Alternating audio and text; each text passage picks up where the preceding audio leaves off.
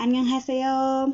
Annyeonghaseyo. Bueno, bienvenidos todos a Sin Subtítulos Podcast, el podcast eh, que es el tiempo, espacio y lugar para hablar de K-pop, de dramas y de otras cosas asiáticas como nos gustaría sin subtítulos. Yo hoy tengo aquí a solo 6.800 kilómetros de distancia a Diani. Hola a todos. Uh. Recuerden que nos pueden encontrar en Instagram y en Twitter como arroba sin-subtítulos-bajo. Pueden encontrar a Diani en Instagram como arroba dianacpb17 y me pueden encontrar a mí como arroba en Twitter. Perfecto. Bueno, hoy les vamos a hablar de algo muy importante para mí. Sí, Diani hizo que mis, mis lagrimales sufrieran intensamente. Me obligó a ver un reality y pues por cosas de la vida solamente lo vi entre ayer y hoy y he sufrido mucho. O sea, disfruté y sufrí mucho al mismo tiempo porque tengo esta capacidad de, no sé, llorar por cualquier cosa y cada vez que alguien lloraba en el programa, yo lloraba con ellos. Vamos a hablar hoy entonces de un programa del 2019 de JTBC llamado Superband. Bueno, hoy es otro episodio un poco diferente. Mm, hemos hablado de dramas, hemos hablado de canciones y vamos a hablar de un género un tanto distinto. Vamos a hablar hoy de un reality que se llama Superband. Bueno, primero quiero explicarles cómo vamos a hacer este episodio. Vamos a contextualizar un poco qué programa es este, quiénes son los jueces, quiénes fueron nuestros favoritos, qué canciones nos llamaron mucho la atención y por último vamos a hablar de las seis bandas que se lograron formar y qué sucedió con ellas. Ok. I'm a creep. I'm a Para empezar, entonces quisiera hablar un poco de esta cosa que es un reality. Yo no tengo muy clara la estructura del reality porque lo vi en Neighbor y Neighbor me presentaba como cunchitos del programa y no necesariamente me los presentaba en orden, entonces eso no lo tengo muy claro. Pero sí quería hacer el comentario de que es muy diferente un, un reality coreano a un reality colombiano o, o latino. Lo digo por lo siguiente, nosotros tenemos sobre realities de talento como el factor X o a otro nivel o ese tipo de cosas que yo hace muchos años ya no veo, pero tengo un recuerdo muy sólido de cuando era una adolescente y hubo un factor X en el que ganó un hombre pobre costeño que se llamaba Francisco. El hombre pues no cantaba feo, pero pues no era el mejor sencillamente no era el mejor y ganó el programa porque era pobre, porque a la gente le conmovió su historia. Y a partir de ahí empecé a fijar un poco en la estructura de esos programas porque no tenía nada que hacer con mi vida. Y me doy cuenta que muchas veces la mm, atención no está sobre las presentaciones ni sobre la calidad de los artistas. Uno porque nuestros realities casi que siempre las presentaciones se emiten en vivo y en directo todo el tiempo. Entonces eso hace que se centre la producción en lo emotivo y en lo escandaloso. Entonces, siempre es qué juez es más grosero, qué juez es más emotivo, quién es más honesto, pero esa honestidad grosera en la que muchos jueces devalúan el trabajo de los participantes, que digo yo, pues si no te gusta, está bien que lo digas y que critiques, pero que la crítica sea constructiva, que haga una aporta que esta persona pueda mejorar, pero muchas veces tenemos un amparo Grisales llamando gorda a la gente, mientras que a lo largo del, del reality, a lo largo de Superband, jamás extrañé y jamás noté que los jueces fueran groseros, jamás se centraron en la historia personal de nadie ni lo pobrecitearon. Quizás el único fue Anui, que es un pianista que fue criado en Alemania porque tiene unas expresiones muy particulares cuando toca el piano y en su audición da la apariencia de ser un niño genio. Y entonces ellos comentan, sí, parece un niño genio, tiene la cabeza grande como un niño genio, que parece que todos los niños genios tienen la cabeza grande, por supuesto, pero ese fue el único comentario que les escuché hacer sobre alguien de una manera personal y tratando de resaltar como esas cualidades que no son meramente artísticas y ya, nunca nos centramos en que alguien era pobre, huérfano, eh, soltero, eh, medio hijo, medio hermano, no nada de esas cosas. Enteramente estábamos centrados en el talento artístico y eso me pareció chévere. No extraño para nada el formato latino, el gran hermano, el, como la pornomiseria que muchas veces nosotros consumimos deliberadamente dentro de la programación que nos ofrecen los canales locales. Y eso es todo lo que puedo decir acerca de la estructura del reality, además del hecho de que evidentemente hay una competencia que alguien tiene que ganar para que sea un reality, ¿no? O si no, sería un programa de variedades coreano. Bueno, ahí tengo yo que entrar a decir algo muy importante, que es no es solo que la estructura del reality es diferente a lo que se hace en Latinoamérica, pero también a lo que se hacía en Corea anteriormente. Me parece un reality súper único, concurso musical, show musical, como le quieran decir. Porque, en, digamos, en otros programas de reality, como por ejemplo, qué sé yo, 101 o este tipo de programas que se centran más en los idols, esto también suele pasar. Y la edición también la hacen así súper macheteada y arreglada para que todo se vea como vamos a pelear o no. O sí, como para que sea muy dramática y no se enfoca en la música. Y sabemos que al final, en el grupo final, siempre va a quedar alguien que quizás no es tan talentoso, pero está ahí porque, sé yo, por la historia, porque es popular, porque es bonito y bla, bla, bla y quizás esta fue la principal razón porque yo elegí este programa para este capítulo. La segunda razón es porque lo amo, lo amo, lo amo, lo amo, lo amo. Lo he visto muchas veces, demasiadas veces, tantas veces que es insano y no sean como yo, pero pues yo soy una persona obsesiva, así que difícil eh, dejar de serlo. Mi vida es como una, ha sido como una seguidilla de obsesiones desde que tengo uso de razón. Sí, Diana es una persona muy obsesiva. Sí, o sea, es como, bueno, primero era una cosa, después, y, mi vida es así, me obsesiono con una cosa, después con la otra, y bueno. Yo les voy a explicar ahora sí de qué se trata un poco el programa, de cómo, que, de qué va esta cuestión. Entonces tenemos en el primer episodio las audiciones. Primero y segundo episodio tenemos audiciones de artistas del país que pueden ser cualquier tipo de músico. Puede ser un músico clásico, puede ser un DJ, puede ser un productor, puede ser un cantante, puede ser un músico de estos que hacen como busking. Busking es como cuando tocas en la calle y la gente te ve. ¿Eso es en español? ¿Tiene la palabra? No creo. ¿Como underground puede ser? underground es en inglés también, o sea. Músico callejero. Bien, al parecer no hay palabra en español para esto. Gente que toca en la calle. Y bueno, entonces la idea es formar un grupo, una banda, ¿sí? Entonces esto ya nos cambia un montón el panorama porque siempre queríamos crear idols y teníamos quizás a personas que ya conocíamos de antes, de alguna otra cosa. Aquí creo que realmente personas que sean como famosas como tal, no porque se volvieron famosas en YouTube, porque subieron un video o porque se hicieron como virales en SNS o lo que sea. Creo que en realidad es solo uso. O Sam, o como le quieran decir, acá el vocalista de, de Rose. Sí, aparte de él, me parece que los demás son como seres humanos normales, no nada normales porque, wow, Dios, wow. Y la idea es formar una banda, entonces eh, en cada capítulo, después del tercer capítulo, se empiezan a elegir ciertas personas que se les dice el frontman, ¿sí? Que es una persona que tiene la posibilidad de elegir a tres o cuatro personas, dependiendo de la cantidad de concursantes que hay en el momento, para crear una banda y hacer una presentación de una canción que ellos quieran. Eso me gustó también, que son súper libres. No hay una temática, no es como que le digan, bueno, para la próxima etapa tienen que hacer cierto tipo de canción, o cierto tipo de artista, o cierta temática. No, ellos son completamente libres. Y esta persona que es el frontman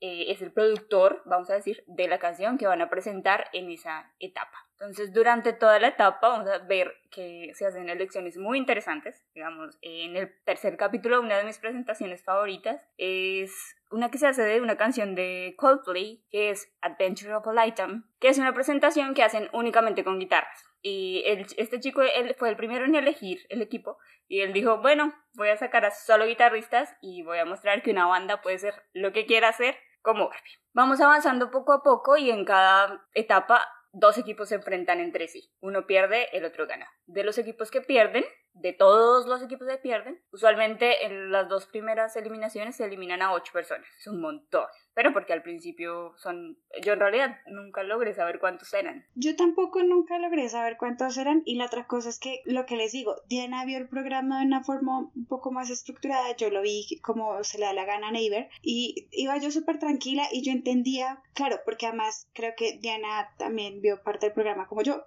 en coreano sin subtítulos, entonces uno va entendiendo lo que sucede, o sea, amigo, lo que te da para entender, ponerle atención al video porque no hay subtítulos.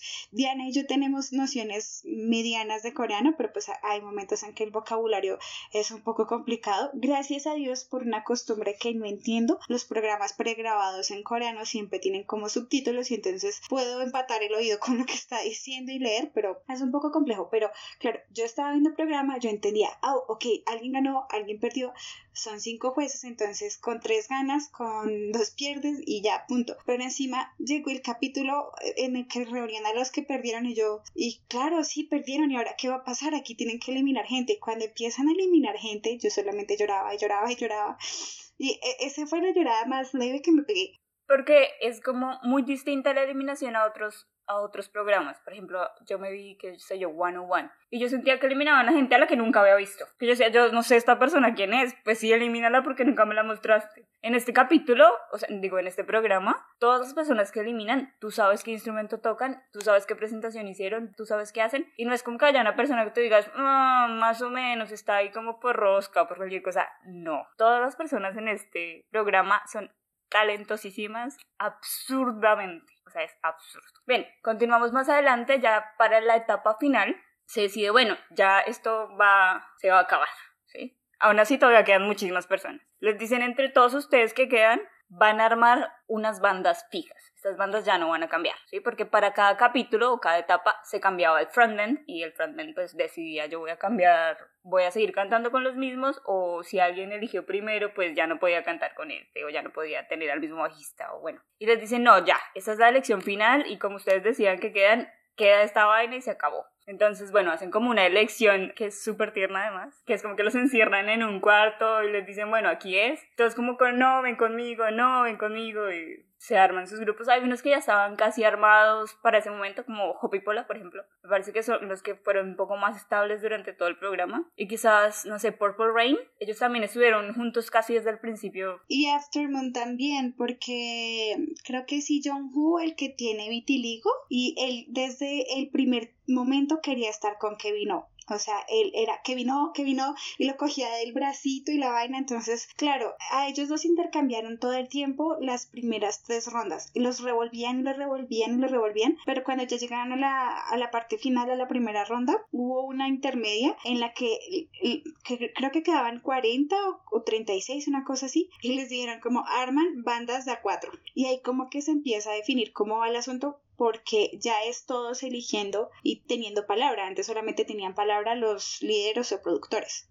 Sí, exacto. Entonces, bueno, ya al final les dicen tienen que armar estas bandas finales, así que como queda es, se tienen que elegir muy bien. A mí me parece que cierta banda no elegimos bien, porque, eh, por ejemplo, al final hay unas bandas que les vamos a presentar, pero bueno, voy a hablar de Monet. A mí me parece que la elección de Monet fue un poco muy arriesgada porque tenía muchos vocalistas y yo amé una de sus presentaciones, es una de mis presentaciones favoritas, que lo vamos a hablar más adelante, es impresionante, pero eran todos tan personajes tan grandes, o sea, como tan wow, que de una u otra forma en cada presentación tenías que opocar al menos a dos para que esto sonara como con sentido. Pero bueno, esto se hace con votaciones siempre de los jueces hasta la última las últimas dos presentaciones que tienen votaciones online. Y las votaciones online creo que cuentan el 30% y el resto era decisión de los jueces. Sí, eso evitó que a la final llegaran todos los chicos guapos porque igual a la medida en que los iban eliminando fueron sacando chicos guapos porque finalmente también siento que el programa estaba orientado a que ellos mejoraran todo el tiempo.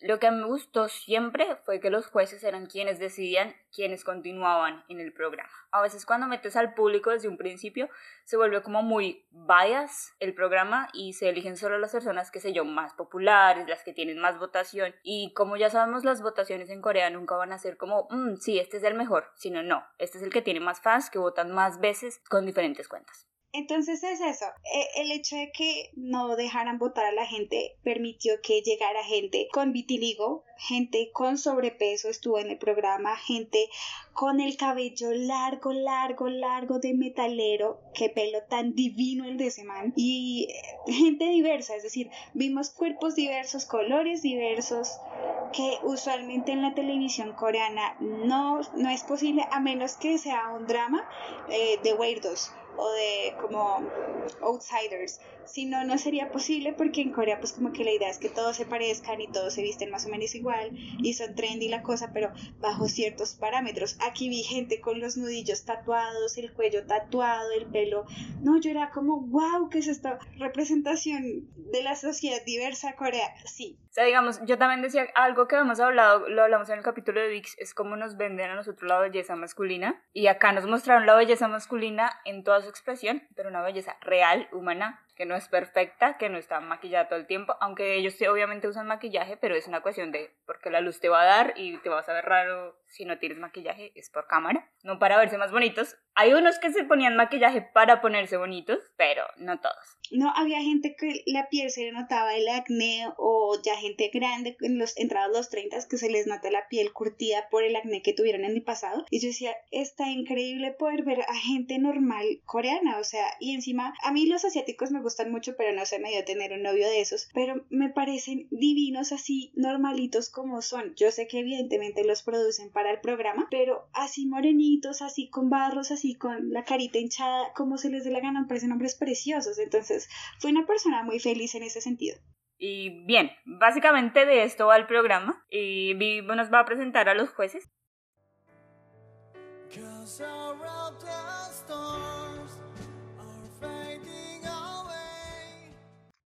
Sí, lo que decíamos, es importante los jueces del programa porque fueron los que todo el tiempo estuvieron orientando y seleccionando quiénes iban a pasar las siguientes rondas. Una de las cosas que más me gusta es esto que ya dije al principio y es que son súper asertivos para decir las cosas. Entonces, hay momentos en que están cuatro vocalistas y uno toca el bajo, el otro la guitarra, el otro el teclado y uno es solo vocalista. Y el que es solo vocalista baila caga. Y llega uno de los jueces y le dice como todo estuvo perfecto, pero... Y pues claro, la edición del programa le ayuda a ponerle atención y le dice, mira, me que hiciste esto y que mejoraste esto desde el programa eh, pasado, pero siento que fallaste, le diste mucho brillo a la voz, fuiste muy pesado y le quitaste eh, armonía al, al conjunto. Individualmente lo hiciste muy bien, pero tienes que hacerlo mejor. Yo decía, Marica, por favor, o sea, que la gente sea así de gentil. Y la otra es, uno está acostumbrado a este reguero de opiniones en que los jueces casi que se golpean entre ellos. Y aquí no, aquí hablaban con este tono de parsimonia total, excepto cuando estaban como muy conmovidos, pero es como este tono de parsimonia total. Y me encanta que la gente sea así para expresar sus, sentimientos. Es decir, si estás feliz o triste, qué bueno que lo puedas expresar, pero que no para eso te tengas que llevar a la gente por delante y 10 puntos por eso. Entonces, en el programa tenemos cinco jueces y un, un presentador. Yo no veía a Jong Hyun Mo desde Abnormal Summit porque hace mucho tiempo no veía televisión coreana más allá de los dramas. Siento que Jong Hyun Mo, no quiero caer en esto de de hacer body shaming y de criticarlos por el peso ni por las cirugías, cada cual eso es una decisión muy personal, pero Mo no es pre- precisamente la persona más joven del mundo, pero siento que era muy acertado porque a veces la cámara lo ponchaba y él estaba disfrutándose la canción y si algo lo conmovía se le notaba y era como también muy compasivo y muy empático cuando se estaban dando las eliminaciones y era como sí, les vamos a dar un minuto para que se despidan tranquilos, pueden opinar y no es como, ay, qué lindo, o sea, eso también estuvo chévere, me parece que es una mejoría de cuando yo lo vi en Pigeon Samhedam, porque en Abnormal Summit era súper pesado, o sea, yo adoraba los como el formato de Abnormal Summit, pero no me pasaba a Hyun Mo, era como, ay, eh. Yo tampoco. Y cuando lo vi acá dije, wow, ha mejorado un montón, además porque lo criticaron un montón por un montón de cosas que hizo y comentarios que dijo y bla, bla, bla. No solo en Abnormal Summit, sino en general en los programas que hacía en ese tiempo. Y me parece que mejoró un montón y se convirtió en una mejor persona. O al menos actúa como si lo fuera. Sí, no sabemos si es mejor persona ahora, pero por lo menos mejor presentador sí es, y gracias por eso. Era un punto muy divertido porque a veces incluso hacía comentarios divertidos sin sobrepasarse con nadie, lo que era muy extraño porque nue- nuevamente en Abnormal Summit era pasado con todo el mundo. Entonces, tenemos cinco jueces. El primero es Yoo Jong Shin, que lo van a reconocer en el programa porque es el que tiene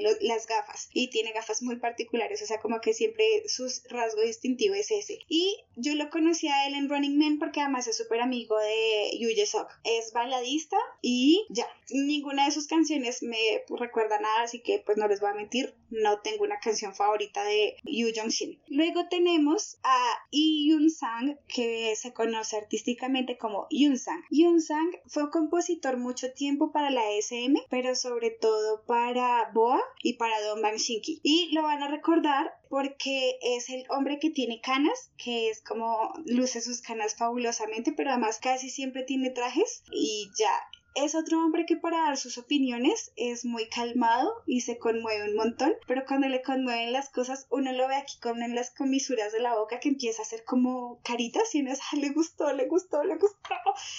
Mientras que y Jung Shin tiene que se va emocionando y él se le nota sobre todo en los ojos y en las manos. Empieza y se empieza a balancear sobre la mesa como me encantó esto y no es como sí por favor sí también tenemos a Kim Jong Wan que es eh, compositor de Nell y es básicamente el productor y compositor de todas las canciones de Songkyu de Infinite. Sí, y es como, yo lo conozco porque mi grupo favorito en el K-pop, tal como es, es Infinite. Así que obviamente todas las personas que conocen Infinite conocen a Neil porque Sunkyu ama a Neil. Punto. Entonces son una banda y son muy buenas para que los que quieran escuchar. Y Kim Jong-un tiene que es de todos el que tiene esta voz como muy tranquila, incluso a veces puede llegar a ser entendido desde nuestra perspectiva como ligeramente femenino porque él de verdad es todo el tiempo muy calmado y tiene este tono de voz súper tranquilo y, él, y además cuando se enamora de algún artista eh, o sea, se le nota, o sea, como de los ojos le salen corazoncitos y hecho el editor del programa se la monta porque hay un momento en que se enamora de un participante que es Yu Hyuk y le pone corazoncitos y como letrero de I love you Yu Hyuk. Entonces es muy muy gentil cuando hace sus críticas hacia los chicos y eso me parece muy agradable. Tenemos también a Hyun que es la chica de ACMU. La escogieron entre otras cosas porque tanto Isuhyun como su hermano tienen una formación musical autodidacta y porque el rango vocal de Isuhyun es muy particular. Isuhyun es la menor de todos en el programa, eh, fuera de los participantes. Y me molesta una cosa del programa, o por lo menos de la edición que me vende Neighbor, y es que al principio la opinión de Suhyun vale para tres cosas, o sea, usualmente vemos la opinión de los cuatro jueces masculinos y por allá cada 200 turnos el de ella. Supongo yo que ellos todo el tiempo daban cada uno su opinión, pero para la edición del programa la cortaron y me molesta un montón, pues porque si la eligieron para que la cortan, sean equitativos. Yo entiendo que de pronto el peso de los otros cuatro en la industria musical sea mayor, pero pues para algo la escogieron, entonces pero no, o sea, creo que sí tiene que ver con que es, la versión de Neighbor, porque la versión completa del programa, o sea, estos son 14 capítulos, cada capítulo es de una hora 50, una cosa así, o sea, son capítulos larguísimos. En la versión normal, eh, me parece que habla más, me parece que el, que menos hablaba era Johan. Y está Johan, que es integrante de Linkin Park, que es el que se encarga de la dirección de los videos, es el DJ, muchas veces el productor, y Johan tiene que, es mitad americano, mitad coreano. No habla coreano, o sea, más allá del anionjaseo, nada. Se comunica todo el tiempo en inglés, entonces muchas veces me parece que es muy triste porque a él lo dejan ahí en la mitad entre Yoon Sang y Young Jong Shil. Y entonces estos dos están comentando así qué les parece la producción musical y él está ahí haciendo, ajá, sí, no entiendo nada, pero sí, qué interesante, wow. Pues porque qué sé yo, inglés y la gente no entiende y tenían que traducir, mucho más problemas. Sí, sí, y cuando los demás se reían como que él se veía obligado a reírse porque si no sería awkward, pero pues gracias a Dios como hay muchas cámaras en el estudio, casi no lo ponchan en esa situación. Y siendo incluso estadounidense, en el programa no lo llaman Joe Han, sino Joe han. Johan siempre es como, a pesar de que tiene una perspectiva un poco diferente de lo que puede ser el mercado de la música y de qué se espera de un músico, es siempre muy amable y cada vez que le gusta algo es como, wow, it's incredible, oh, it's amazing. Entonces, siempre es muy lindo y los que entienden un poquito de inglés son como, me dijo algo lindo, me dijo algo lindo, el de Linkin Park me dijo algo lindo y ya, entonces es chistoso, además porque muchos chicos son muy inteligentes en decir, pues este man es rockero, vamos a dar aquí algo de, de rock para que el man esté de acuerdo con nosotros. Y a veces le, le pegan al gusto del tipo, entonces está chévere. Y, y, ya, finalmente el sistema del reality es que se enfrenta una banda con otra en las primeras tres rondas y ellos emiten eh, un juicio comparando a las dos bandas. Solo hay un caso en el que no pueden tomar una decisión porque los dos grupos son tan distintos que de verdad ellos dicen no hay de dónde agarrarnos para, para poder compararlos y escoger a uno, entonces pasen los dos. Pero en el resto siempre eh, están escogiendo y cada uno emite un voto por una de las dos bandas. Y una cosa que me parece muy interesante es que en los primeros, en las primeras dos rondas, casi que todas las bandas, las votaciones eran 4 a 1 o 2 a 3. Pero ya en la última ronda eh, casi todas eran 5-0, 5-0, 5-0. O sea, yo pensé que tal vez porque todos se dedicaban a cantar cosas distintas y son de generaciones distintas, iban a tener una forma de pensar distinta, pero no. Muchas veces terminaban siendo una opinión contundente y absoluta y escogían a un solo grupo. Entonces, pues bueno, porque lo que pasaba ahí cuando veían, por ejemplo, 5 a 0, yo hoy me estaba viendo una, creo que es la presentación que hacen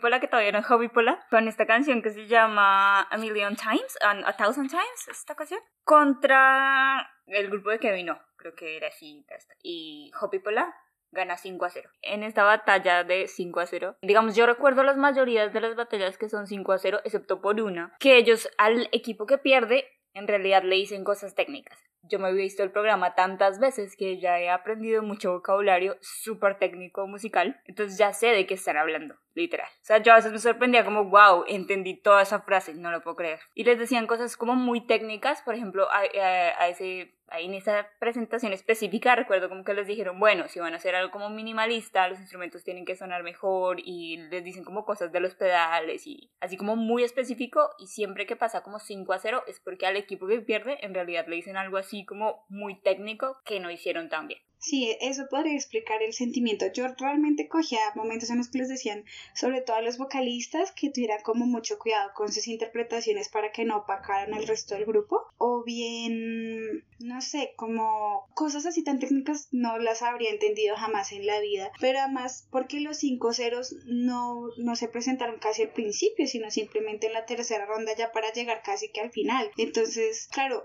uno decía, uy, 1-4, al menos a uno le gustó la presentación, al menos a uno. Pero hubo momentos en los que ninguno. Entonces yo decía, no, pero qué tristeza es esto, o sea, ¿cómo, cómo es posible que a, ninguno le haya gustado? Y entonces ahora lo que explica Diana me hace entender un poco mejor, no es que no les haya gustado, sino que había un asunto técnico que era demasiado fuerte como para dejarlo pasar. Las presentaciones que calificaban 5-0 también había que decir que era una cosa brutal, o sea, lo que más me gusta del programa es que, claro, está diseñado para músicos y entonces en el primer programa hay un chico que toca una cosa que se llama y que hay otra y él mismo toca un tambor que se llama tambor hang. Y entonces toca el tambor hang con una mano y Pachica con la otra y se escucha increíble. Y uno dice, no, o sea, esta gente es brutal y aparece que toca chelo y uno dice, no, y el de saxo, no, por Dios. Cada, o sea, el programa es un crescendo todo el tiempo, hasta el final. Y entonces en un momento al final llegaban y decían una cosa muy importante y es, es que usted puede ser muy buen músico, pero es que el objetivo del programa es sacar una banda, o sea, que trabajen en grupo. Entonces, cuando vayamos a hablar de las bandas finales, se van a dar cuenta por qué es tan importante que sea una banda. Pero pero sí, ellos querían hacer como una banda y eso sí yo sé como las primeras dos eliminaciones, por ejemplo, se eliminaron a muchas personas que les dijeron como ustedes están tratando de ser muy solistas, ¿sí? Recuerdo yo, por ejemplo, al chico que tocaba la armónica y al chico que cantó con él, a los dos les dijeron como las mismas críticas, como ustedes intentan ser muy solistas, intentan que tu instrumento pues se muestre mucho en vez de tratar de unirse para que los dos suenen hermosos y perfectos como lo hace Hopi Pola, por ejemplo. Sí, lo que tiene sentido, o sea, muchas de esas presentaciones, pues no es lo mismo que tú trabajes en grupo a que hagas una cosa en conjunto, no es lo mismo, o sea, no es lo mismo ese, ese típico problema de cuando no le daban esos putos trabajos en el colegio o en, la universidad en grupo, hay dos formas de hacer ese trabajo, todos investigamos y todos exponemos y hacemos de que mane que hay dentro del trabajo o cogemos el tema, nos lo repartimos como una torta y cada cual que haga lo que pueda a estos chicos del, de la armónica le pasó eso. Ellos formaron un dueto, entonces tocaban el instrumento y el otro cantaba, pero no se notaba un trabajo en grupo, sino como una tarea dividida por la mitad, un hachazo. Mientras que había cosas que, por ejemplo, estaban tocando en grupo y se miraban para tocar en grupo, para saber dónde iba la nota, y se sonreían y como que estaban felices. Uno decía, Marica, aquí hay trabajo en grupo, aquí lo estás haciendo. Entonces, that was awesome. Sí, sí, o sea, estoy totalmente de acuerdo. Quizás yo estaba de acuerdo con que ganara Hopipola porque Hopipola era una de mis bandas favoritas desde el principio. Porque, eh, para que todo el mundo lo sepa, no lo necesitan saber, pero el cello es mi instrumento favorito. Y este hombre es el mejor chelista del fucking mundo. Punto. ¿Sí?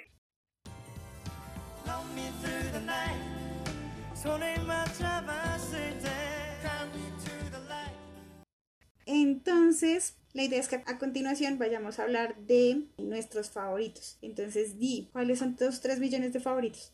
Ok, bien, son muchos y como ya habíamos hablado un poco, creo que compartimos un montón. Entonces voy a hablar un poco de los que no compartimos tanto. Bien, como yo ya lo había dicho antes, Hahyun San, yo ya hablé de Hahyun San en la primera parte de esta grabación, así que mm, nada, él es perfecto. Me parece que tiene una voz espectacular, no solo por su voz, sino porque es como que le pone el alma. Sí, y es una de las cosas que más me gusta, o sea, le pone como el corazón a todo lo que está haciendo. Y su música, bueno, él, él también canta como solista, no solo con Hopipola, y es súper indie underground, este sonido súper extraño que queda perfecto con su voz, entonces me encanta. Lo amo, por favor, protéjanlo. En serio, es como un bebé, es la pureza hecha hombre. Sí, es como el emblema de la pureza. Pues no sé si ya lo habíamos dicho, pero Hahyun Sang iba a hacer un curso de repostería tan, tan pronto se terminara el reality, o sea, Sí, imagínense lo hermoso. Un curso de repostería, el amor puro. Bien, ese sería como uno de mis muy, muy favoritos, alguien con, esto, que, con quien estoy obsesionada en el momento, para que lo sepan. Y mi segundo favorito es alguien que es completamente diferente a Hahyun Sang, todo lo opuesto a Hahyun Sang, que es el señor Jairo, que es, además de ser un espectáculo como hombre, es un gran, gran, gran guitarrista con una linda voz, o sea, porque él no es un vocalista, es un guitarrista con una linda voz. Y me gusta como productor, me gusta que eh, cuando él era el productor de los grupos hacía algo súper interesante y súper sexy. A mí me gusta la música sexy o la música súper triste, dramática o medio satánica. Numeral Pánica de Disco, siempre así como en The Emperor's New Clothes o como sea que se llama esta canción. Entonces me encanta porque hacía este tipo de música medio sexy pero cool, o sea, como que no era exagerada me encanta. Jairo, vivo para siempre. Y wow, o sea, en serio, cuando tocaba la guitarra, yo era como, por Dios, ¿por qué no puedo ser una guitarra? Y bueno, ahí están los dilemas de la vida. Bueno, eh, mi tercer favorito es alguien que salió, en mi opinión, muy rápido, que es Kim Ji-bom. Eh, ¿Quién es Kim Ji-bom? Kim Ji-bom es este chico de los tatuajes. Tiene un tatuaje en el cuello, en las manos y que tiene esta voz super blues y soul. O sea, cada vez que él cantaba, yo me lo imaginaba eh, cantando por ahí en los 80s en New Orleans, así como en los bares de antes y así. Y me parece que, o sea, me gusta mucho porque tiene esta voz como un poco, qué sé yo, antigua.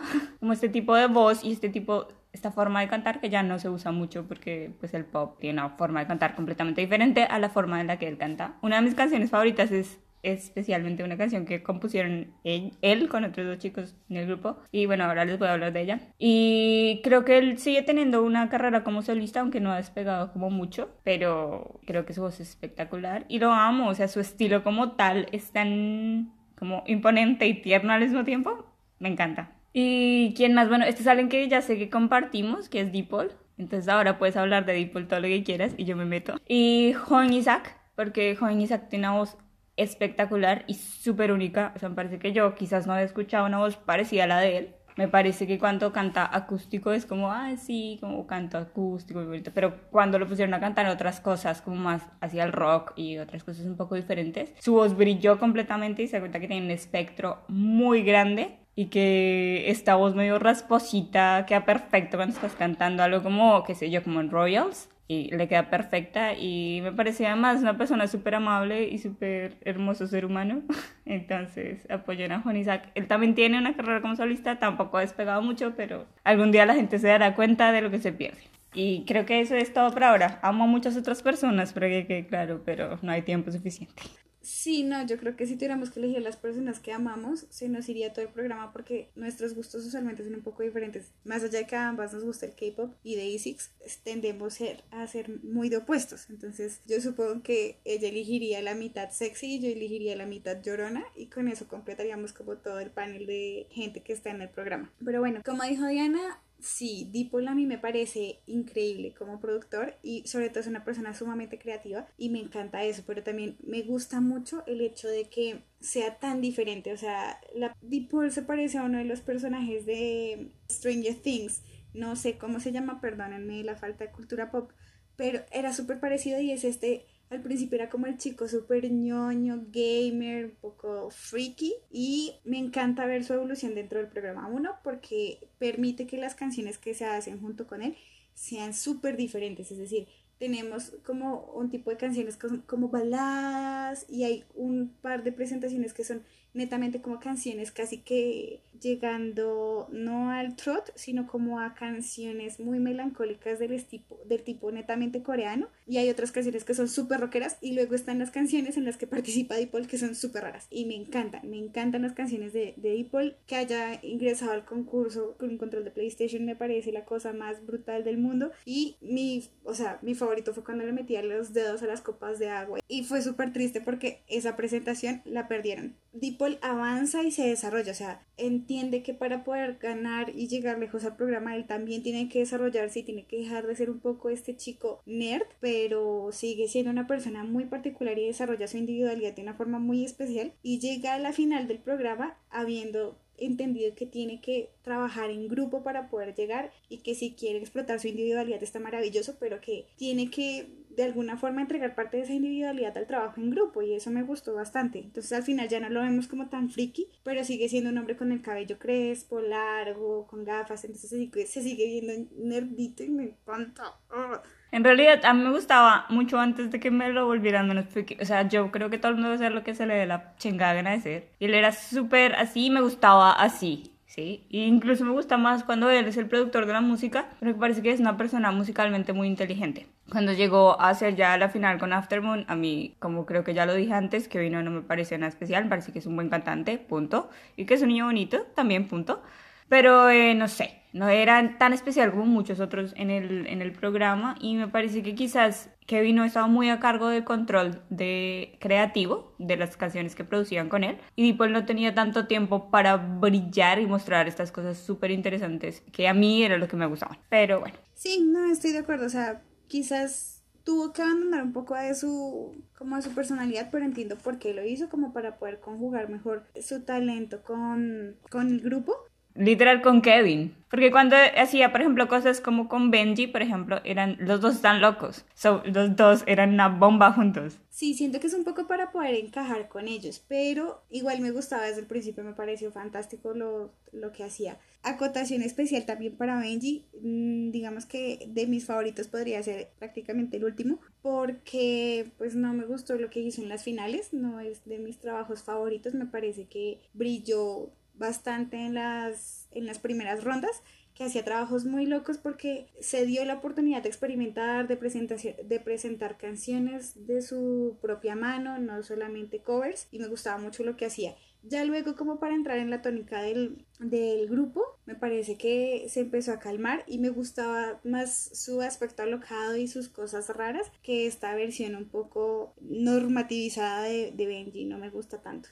Sí, no, para mí tampoco, estoy totalmente de acuerdo. Me gusta mucho Inaú y me traumatizó su presentación porque es que él escogió una canción en las audiciones de Interstellar de Hans Zimmer, que es uno de mis compositores favoritos, sobre todo por el último Samurai, me, me parece que la interpretación que hace es muy bonita.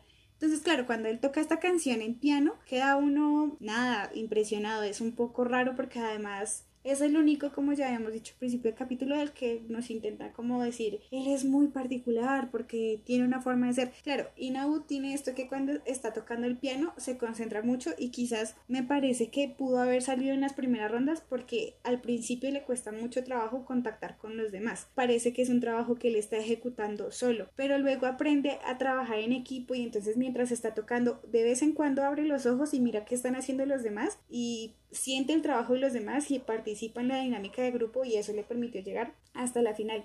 Y me encanta, me encanta como cuando toca, como se en sí misma me parece muy tierno y me gustan sus interpretaciones y cuando toca el piano y luego el sintetizador, no, ya a mí me tienen, porque si a Diana le gusta el cello, mi favorito es el piano, entonces era muy raro no tener dentro de mis favoritos un pianista o un tecladista.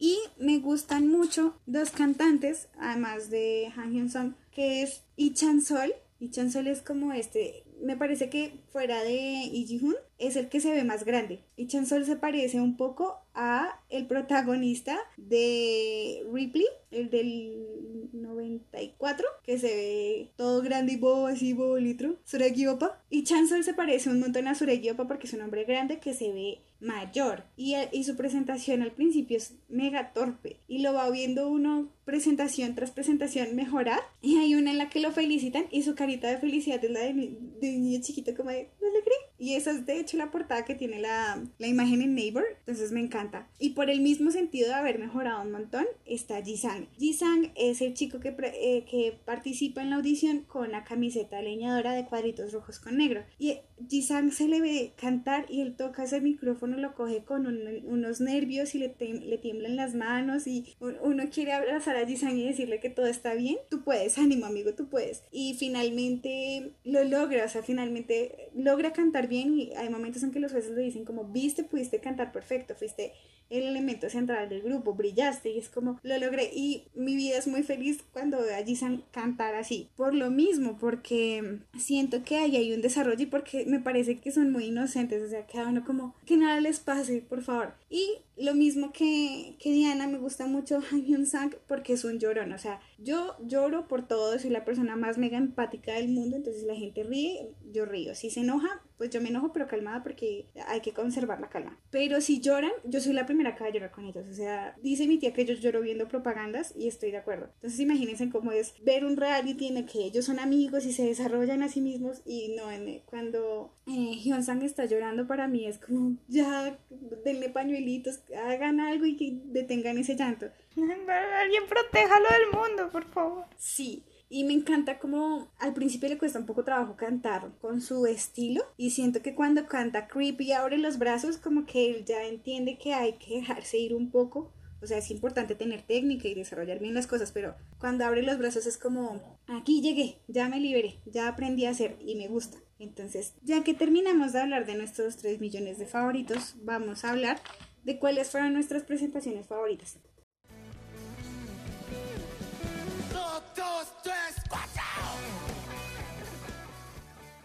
Bien, yo voy a hablar porque sé que también compartimos algunas, entonces traté de como de quitar esas de ahí, aunque voy a decir que me gustan de todas maneras. Pero para que la gente escuche cosas más variadas, ya que me escuchan a mí hablar y sigues mi opinión, que no vale nada, pero let's do it. Bien, primero, una de la que ya había hablado yo antes, que es la presentación del, del tercer capítulo, creo que es la primera presentación que se hace en grupo, que es solo guitarristas, me parece que es una obra de arte y como ya lo dije, no soy una fan de Coldplay, pero esta presentación de Adventure of a Lifetime es muy impresionante y todos estos niños que están tocando ahí, literalmente son niños, tenían todos eran los menores del, del programa, entre 17 y 18, lo cual los hace unos bebés. Es muy impresionante que niños tan jóvenes tengan tanto talento y pueden hacer una cosa tan impresionante como esta presentación. Otra es Love Me Through the Night, que es una canción en la que está uno de mis favoritos, que es Kim Ji-bom, que está con Chokon. Y este otro niño también, que es súper joven, que toca la guitarra, que creo que es el segundo menor del, del programa en total me parece una pieza de arte. Ellos compusieron la canción, se visten de colores, cada uno como morado, azul y naranja. Es espectacular, hacen una pequeña y tierna coreografía y la canción es un poema, o sea, es como tiene como este, qué sé yo, como este sonido medio antiguo, pero como que te hace bailar y es como era igual que la gente cuando uno ve el video, todos están bailando, era igual como Love me. Esa me encanta, me parece hermosa, incluso la tengo como en mi celular descargada de toda la cuestión porque me gusta descargar canciones, no, no puedo con Spotify ni nada por el estilo. Una de las presentaciones que, no sé si es la presentación final o la antes de la final, que es de Monet, que es Kachoga. Creo que no tiene nombre en inglés, así que por eso lo llamo así. Es una presentación muy impresionante, principalmente porque Juan Isaac, wow, Juan Isaac. ¿Sí? ¿Qué pienso yo, por ejemplo, de Monet? Monet eh, me parece que es un grupo que fue un poco elegido muy randommente, en mi opinión. O sea, tenían cuatro vocalistas que tocaban otro instrumento, pero que al final eran vocalistas, y un baterista. Y me parece que eran demasiadas personas con demasiadas personalidades un poco diferentes y quizás por eso no lograron billar. Por ejemplo, en Kachoga solo cantan Wusong y Hong Isaac mientras que Jairo y Benji están haciendo solo pues como los coros o el doubling o lo que sea. Pero bueno, esta canción es muy muy impresionante porque es muy impresionante, tienen que verla. Punto. Eh, claramente Creep Además porque Creep es una canción muy épica, o sea, sí, todo el mundo conoce Radiohead y todo el mundo conoce Creep y en el video está Johnny Depp, o sea, yo recuerdo toda la cuestión, ¿no? Creep, es muy épica. Y, o sea, la letra de la canción es espectacular, o sea, ustedes tienen que analizar lo poderosa que es esta canción, pero también el poder que le pone Ha Hyun Sang al cantar, eh, a él también me parece un muy buen vocalista y me parece que sus dos voces quedan muy bien juntas, o sea, me parece que en el momento en el que Ail adopta a Ha Hyun Sang, el mundo mejora es la canción por la que yo encontré el programa en realidad. O sea, yo vi como, uy, ¿qué es esto? Creep, yo conozco esta canción. Vi ese cover y dije, oh, por Dios, tengo que ver esto. Oh, yo tenía esa pregunta, ¿cómo- ¿por qué llegamos a hablar de esto? Porque en, o sea, sí, en YouTube yo encontré esta canción y dije, wow, yo no sé qué es esto, pero tengo que verlo, tengo que conocerlo, tengo que adentrarme y obsesionarme como lo hago siempre y ser un poco más feliz. Y así fue como es. Entonces es gracias a esta canción. Ok, a partir de este momento vamos a introducir en nuestro podcast cómo llegamos a este tema. Otra canción que me gusta un montón es la canción final de Hopipola, que es Wake Me Up. Wake Me Up originalmente es una canción electrónica, que yo había escuchado un montón de veces porque a Camilo he escuchado un montón y yo era como, por favor, ya para. Cuando salen estos niños de Hopipola y hacen esta versión, es muy impresionante porque quiero que vean la presentación y tienen que buscarla en Naver porque no creo que esté en, en YouTube. Entonces están tocando el cello solo y después se acerca Hagen San al cello y toca el cello también y después se acerca Ail al cello y Ail toca el cello y después se, se acerca nuestro bebé de la guitarra y él también toca el cello están los cuatro tocando el cello y parece que es wow, o sea, es impresionante, o sea, cómo logran hacer eso, cómo sacan esas ideas de sus cabezas maravillosas.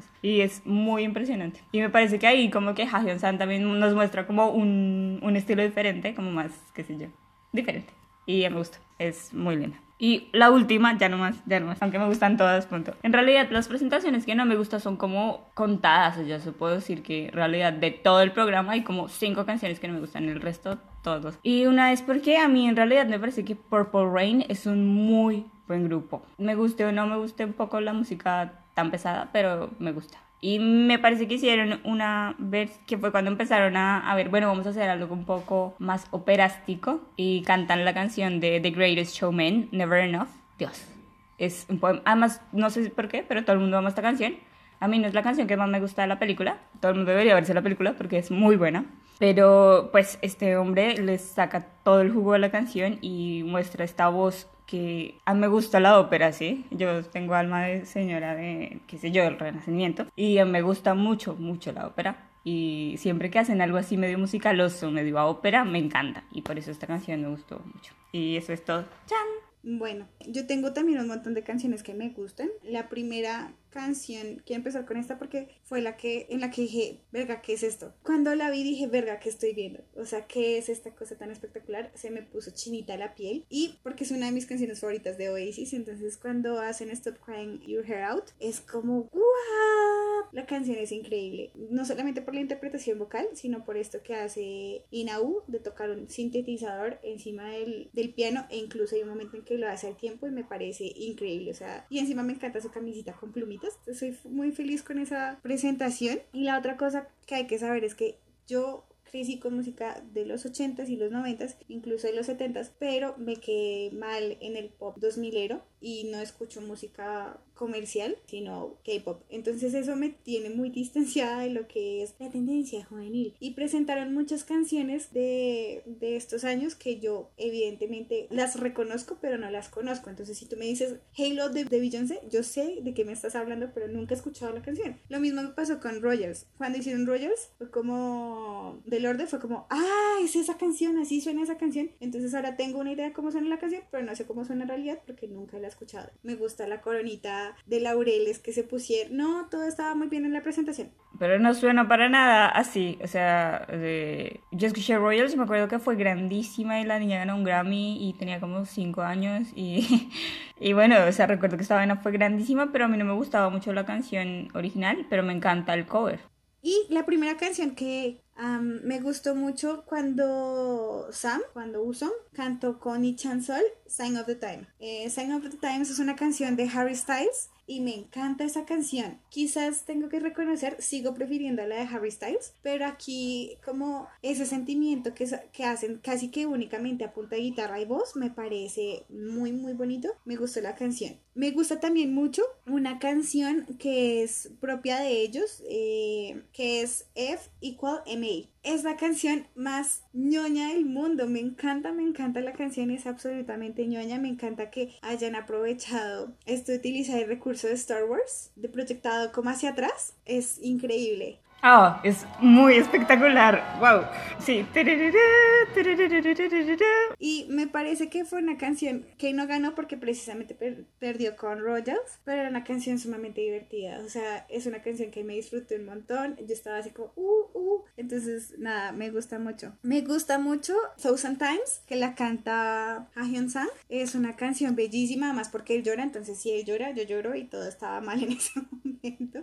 Y la presentación es muy linda y la canción es bastante, bastante memorable. Me gusta mucho. También me gusta Creep. Siento que en ese momento ya les había dicho que eran un muy buen grupo juntos, pero siento que Hyun Sang en ese momento como que se dio cuenta de verdad del potencial que tenía y cuando abre los brazos para mí es simbólicamente muy importante ese momento, entonces I like it. Y me gusta mucho Say Something, que es de un grupo llamado A Great Big World y vimos la canción en Meteor Garden y me gusta la canción, punto. Entonces creo que era fácil que me gustara mm, la interpretación que ellos hacían. Quizás no es mi versión favorita, pero siento que le tengo un gran aprecio a esas cosas que ellos hacen porque pues es empezar desde cero, es hacer una canción que tú no que tú no hiciste y pues igual hay que aprenderse la letra y la otra cosa que me parecía muy impresionante, ya que estamos hablando de canciones es cantaban muy bien en inglés. Hay una canción de Girls Day que se llama Something y cuando Mina está cantando tiene que decir something dos veces en la misma estrofa. Y ella dice en la primera estrofa something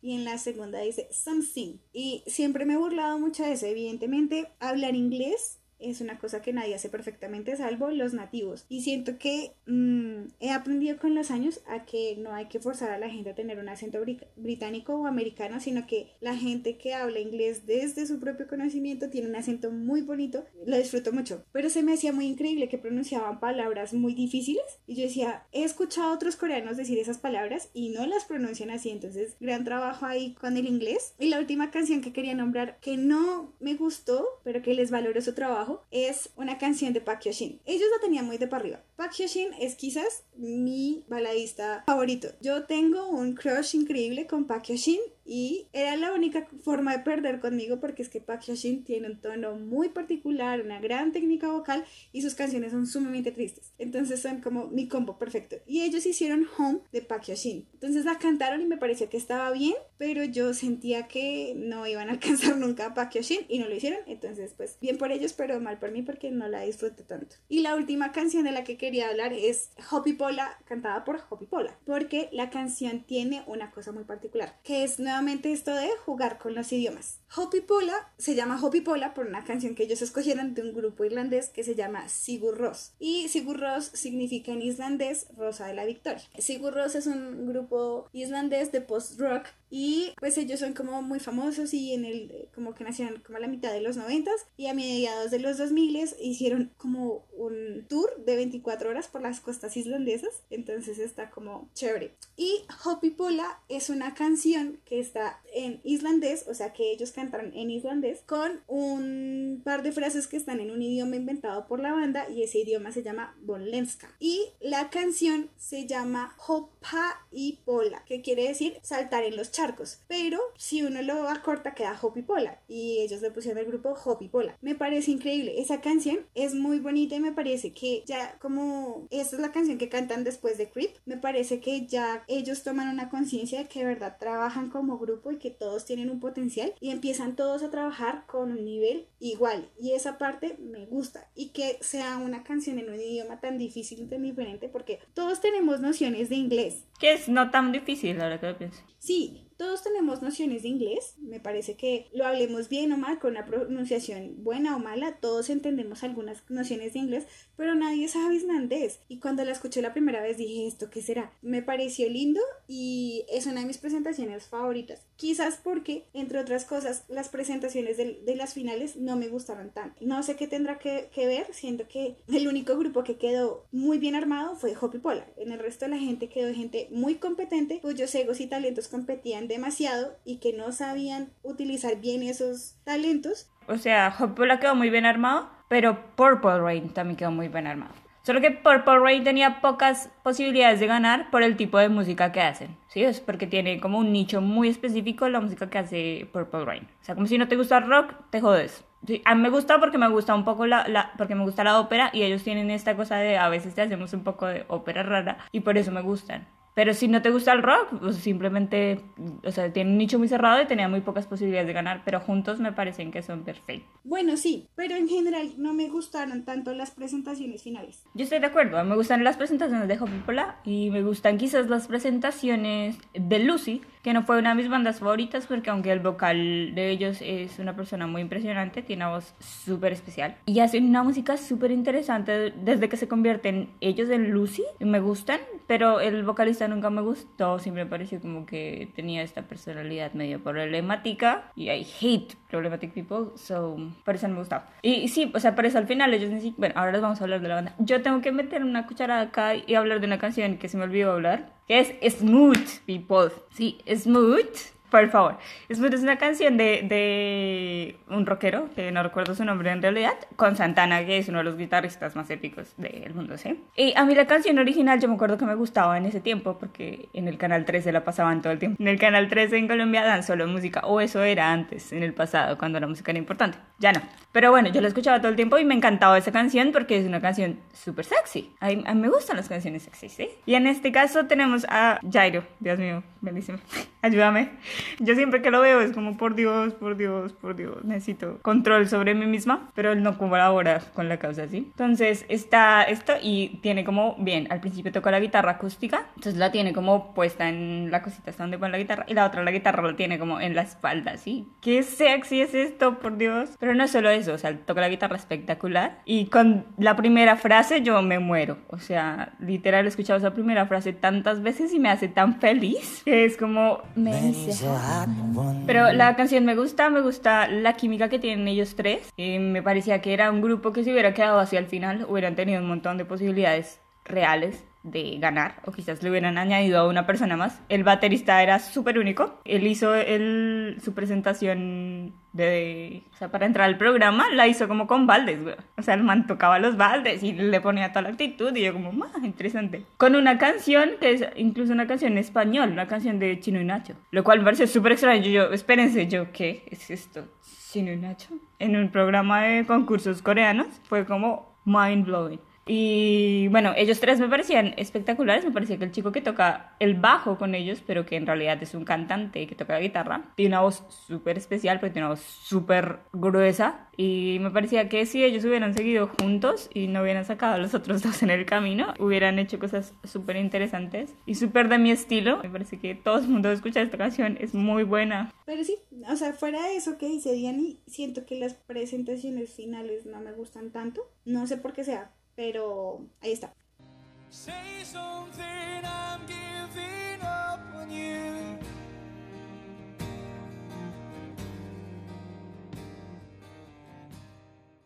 Entonces, ya que ya hablamos del programa, de los jueces, de los favoritos y de las canciones, vamos a hablar entonces de las seis bandas que se originaron ya en el último tramo y de las cuatro que quedaron para participar en la final. Entonces, Di, empieza tú, por favor, con People on the Bridge. Perfecto. Entonces, People on the Bridge estaba conformada por Chansol, que es también uno de mis vocalistas favoritos, que lo vi crecer mucho a través de todo el programa. Con mi hermana éramos, ya sabemos que el man es muy bueno, y veíamos la presentación del siguiente capítulo decíamos, ¿cómo puede ser mejor que en la canción anterior si ya creíamos que este era el límite? Pero no, el man no tiene límites. Punto. Está In Hyun Bin, que también me gusta muchísimo. El niño es un guitarrista originalmente. Tiene como 5 años, acá 17.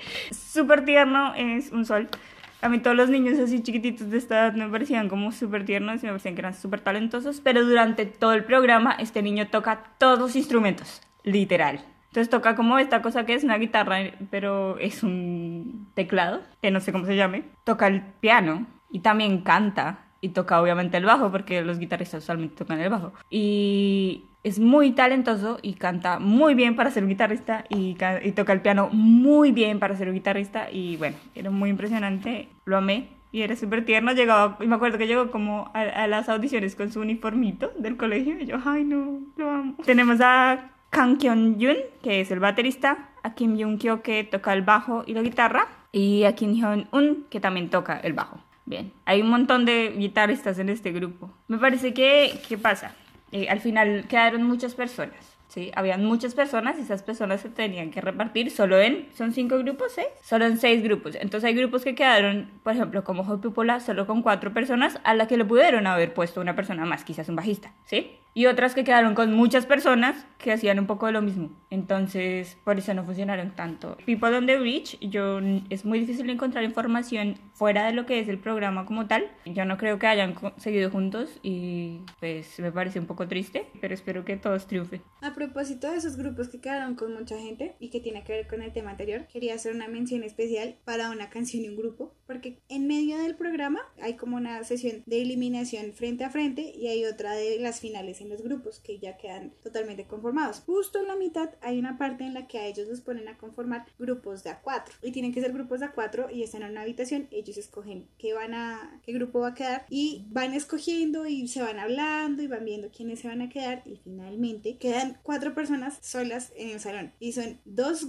bateristas, dos percusionistas, un violinista y alguien más que no recuerdo, pero no queda ningún vocalista en el grupo. Y ellos hacen una cosa muy inteligente que a mí no se me hubiese ocurrido y es hacer una versión moderna de Arirang y la interpretación se llama Arirang Fantasy y me gusta mucho porque es una decisión inteligente. Evidentemente no iban a ganar nada con eso porque es un grupo que está destinado a no poder desarrollarse bien porque no tienen un vocalista, porque además tienen dos percusionistas que van a hacer con dos percusionistas, pero mm, fue una decisión inteligente y me parece que además es la demostración de que en realidad ellos tenían la- las posibilidades de elegir y que incluso todos pudiendo elegir no siempre va a salir bien. Entonces, luego de esa mención especial sigue After Moon. After Moon llegó a la final con cuatro integrantes. Entonces, ellos eran Kevin O, que básicamente es el vocalista y casi que el líder, también a veces toca la guitarra. Está Lee Jong-hun, que es el bajista y hace los coros. Ellos do- dos tienen una relación muy particular. Desde la primera ronda, Lee Jong-hun vio a Kevin O como la tablita salvadora y se pegó a él. Y todo el tiempo en el programa, cuando ya no estaban juntos, Lee Jong-hun sufría un montón por Kevin. O sea, él veía que Kevin perdía y se le partía el corazón. Y está Choi Yoon-jin, que es el baterista, y estaba con ellos Dipol. Entonces, siento yo que, como lo dijo Diana, quizás Dipol se adapta bien a esta imagen de estar dentro del grupo, pero Kevin es demasiado dominante y no permite que haya otras decisiones y otras voces dentro del grupo. Entonces, finalmente se acaba el programa, ellos no llegan a la final porque la final es con los siguientes cuatro grupos que vamos a hablar y Dipol sale del grupo y ellos debutan recién el 23 de noviembre del 2019, o sea, casi tan pronto se acaba el programa. Ellos debutan con una canción que se llama I Want It All y los firma Sony Music Korea. Es increíble, me parece que es una empresa un poco grande para haberlos firmado así como de repente. No dudo que sean buenos, pero definitivamente Dipol ahí no tenía mucho que hacer porque pues siendo Kevin el que toma las decisiones pues no hay, no hay mucho lugar para un poco de diversidad. Y yo supongo que Lee Jong-un siempre tratará de tirar hacia el lado de Kevin, entonces pues ya son dos Kevin en un grupo. Bien, el tercer grupo es un grupo que me mí mucho conflicto cuando se formó en realidad, que es Monet, porque todos me gustan, pero no los quiero a todos juntos. Y ese era el gran problema que yo tenía con el, el grupo. Pero yo siempre me preguntaba, ay no, ¿con qué grupo va a quedar Zack? ¿O con qué grupo va a quedar Benji? Si yo me los imaginaba en grupos completamente diferentes, nunca imaginé que ellos fueran a estar juntos y no me parece que eh, sus estilos de música y su vibra y todo vaya junta, ¿sí? Entonces, por eso me disolucionó bastante el hecho de que eligieran de esta manera. Las personas del grupo son eh, Woo-sung o Sam, que es vocalista y guitarrista, eh, tenemos a Hon Isaac, que es vocalista, guitarrista y también toca el piano. Tenemos a Juan Minje, que es el baterista. Tenemos a Jairo, que es superior a los demás humanos. Acá tengo un problema. Y tenemos a Benji, que es también un vocalista, que es rapero y que toca el violín y que dejó Juilliard para venir a hacer este programa, lo cual es muy impresionante. Pero bueno, después ahí podemos discutir qué tan importante es o no ir a la universidad si quieres cumplir tus sueños. Bueno, entonces, ¿qué pasa con este grupo? Digamos, por ejemplo, yo creo que si la combinación hubiera sido, qué sé yo, Wooson, Hong Isaac, el baterista de Jairo, hubieran quedado bien, porque Wooson tendría su tiempo de brillar, Jairo podía producir y brillar también en sus momentos, pero tenía tantos vocalistas tan buenos que quizás por ejemplo, la canción que me gusta a mí mucho es Kachoga. Solo dos de ellos están cantando, los otros dos hacen un trabajo ahí como muy detrás de esto, Paquito. Y después en la siguiente canción que es Wooing, que es una canción de la que prefiero no hablar. Pasa todo lo contrario, entonces tienen mucha importancia Jairo y Benji. ¿Sí? Mientras que, por ejemplo, Honey Isaac está un poco detrás y Wuzong también un poco. Entonces me parece que eran demasiado grandes todos, demasiado talentosos y demasiado vocalistas todos para formar un buen grupo. Ellos también, o sea, no tenían futuro porque porque Wuzong tiene su propio grupo que es The Rose y nosotros sabemos que Wuzong estaba en el programa para ser The Rose más popular. Y los otros chicos, lo que yo digo, no iban juntos bien. Honey Isaac no iba a hacer la misma música que Jairo iba a hacer, punto. Viven en mundos muy distintos como para que estuviera de acuerdo. Pero creo que en realidad no sé sobre Benji, pero eh, Jairo tiene carrera como solista. Hong Isaac tiene carrera como solista. El baterista, pues no tengo la misma idea. Wusong sigue con The Rose. Y Benji no sé qué hace. Si alguien lo sabe, me puede informar. Bien, entonces vamos a hablar de Purple Rain. Purple Rain quedó eh, conformado por Yang Ji-wan, que es guitarrista, Kim Ha-jin, que es el bajo, Ina-woo, que es el pianista, Jung Wan-hyun, que es el baterista, y Che Bo-hun, que es el líder, el vocalista y otro guitarrista. Ellos debutaron en el 2020, en febrero 28, con The King Must Die, que es una canción que pues está bien, y firmaron con JTBC. Y Che Bo-hun ya tiene otra banda que es The Bane, pues como medio underground, y Yang Ji-wan y Kim Ha-jin estaban en Cardin y de hecho ellos dos tienen otra unidad que es un dúo que se llama Sinbit y pues digamos que van bien pero mm, creo que a Chebohun le llegó la carta de la milicia y se tuvo que ir al ejército, entonces está en, stand-by, por lo menos Chebohun. Vamos a ver qué pasa porque pues ahí está mi amado Inaú y no sé qué vaya a suceder con él, ¿no?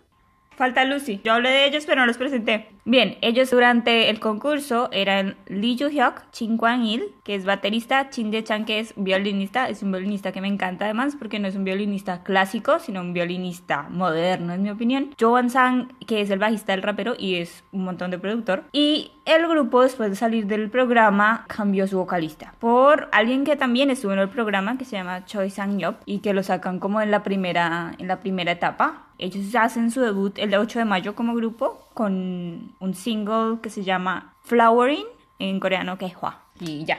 Y tenemos a Hopi Pola, que fue el grupo ganador. Entonces tenemos a Ail como vocalista y tecladista, que Ail estudió en Berkeley música. Tenemos a Ha Hyun Sang, niño hermoso, puro y divino que todos debemos proteger y que iba a estudiar un curso de pastelería cuando se acaba de bajar al programa, pero pues ganó el concurso. Tenemos a Hong Jin Ho que estudió en Alemania, pero no les voy a decir cómo se llama la academia porque no va a poder con el nombre y tiene un doctorado en música instrumental y es el mayor porque él tiene 35 años. Y tenemos a Kim Young So que es el guitarrista. Entonces ellos debutaron el 16 de noviembre de 2019 y firmaron con Moss Music y ya. Síganlos, por favor. Sus covers son muy impresionantes. Hay un cover que hicieron hace poco es muy impresionante. Es un grupo increíble. Creo que yo jamás habría tenido un grupo con un chelista, pero me parece que le da un aire como muy particular al grupo. Y pues han ganado dos veces Immortal Song, lo que está muy bien. Y esperemos pues que les vaya todavía mejor en el futuro. Eh, sí, perfecto. Amen a Hobby Pola, amen las carreras de solistas que todos tienen, porque todos siguen sus carreras de solistas, lo cual me gusta, que a veces no pasa con el resto del K-pop, como bueno, yo soy un idol, siempre tengo que ser un idol hasta que me echen. Ellos no, o sea, Jiho sigue siendo muy solista, nuestro bebé guitarrista sigue haciendo sus trabajos de guitarra, Ail también tiene solista, Ha Hyun Sang es un solista, hace poco creo que sacó su primer, segundo álbum. Lo amo con el pelo naranja,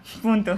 Se ve precioso. Además porque es que tiene una carita como de mochi, todo redondito, todo tiernito. Entonces no se ve malote ni se como rudo underground, sino como me pintaron el pelo. Entonces, eso era todo. Les recomiendo que busquen las presentaciones que todavía están disponibles en YouTube. Hay unas que ya no están en el canal oficial de JTBC, pero alguien las recopiló y les cortó las imágenes y están en buen sonido. Las pueden escuchar, busquen Superband JTBC y ahí disfrutan de las canciones. Y les recordamos que tenemos las redes sociales en Instagram y en Twitter como arroba sin guion bajo, subtítulos guion bajo, que pueden seguir a Diani en DianaCPB17 en Instagram y me pueden seguir a mí como Cici Cubillos en Twitter y ahí nos pueden dejar sus comentarios si ya vieron el programa o lo van a ver, cuáles son sus presentaciones favoritas y cuáles quieren que sean los temas que toquemos en el futuro. Tenemos los oídos abiertos para sus propuestas, ¿ok? Perfecto. Adiós. ¡Adiós!